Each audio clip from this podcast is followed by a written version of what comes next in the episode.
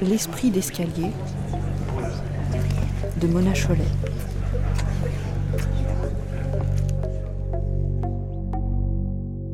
Bon, que les choses soient claires. Je n'ai pas particulièrement envie d'être méchante avec cette fille. Cette fille, c'est Sophie Talneau.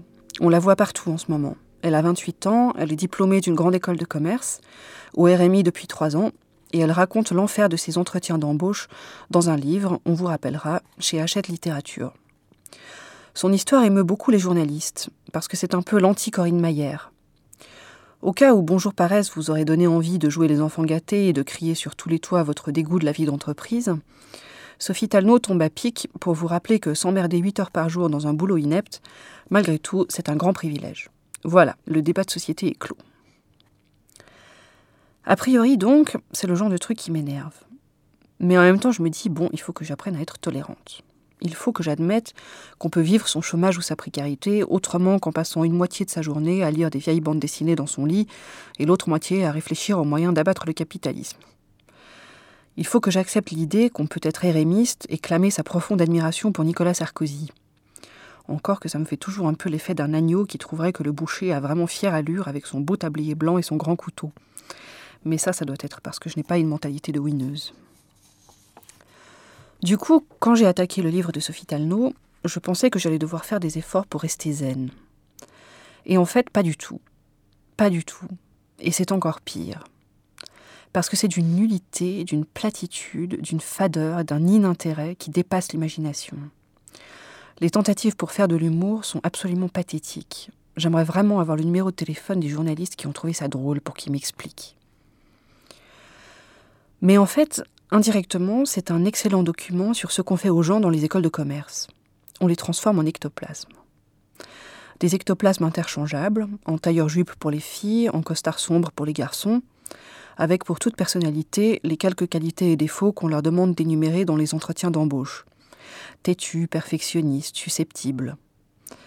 Et l'originalité, c'est juste un truc qu'on simule tant bien que mal dans les lettres de motivation pour essayer d'attirer l'attention. L'un des recruteurs rencontrés par Sophie Talneau lui raconte qu'une autre candidate, à qui il avait dit qu'il préférait les femmes en jupe, lui a répondu Ha ha ha, si vous voyez mes jambes, des vrais poteaux.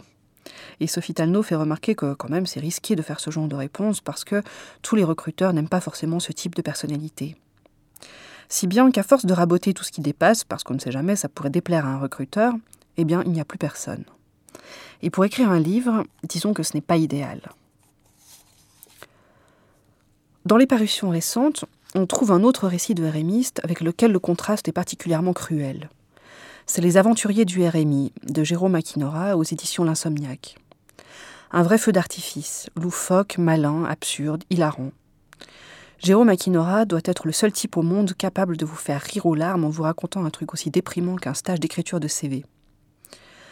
Il n'aura jamais le plan média de Sophie Talneau, bien sûr, parce que les chômeurs épanouis, pour les médias, c'est comme les opposants de gauche à la Constitution européenne. Ça n'existe pas.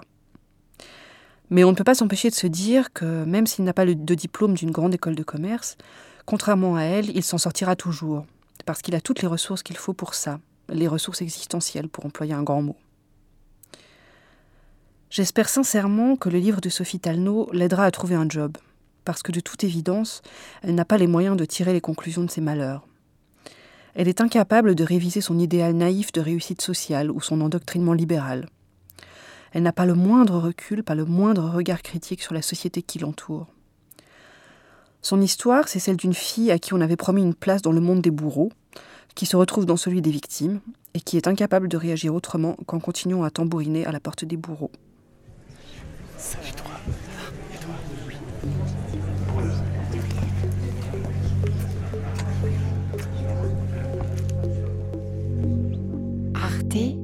radio.com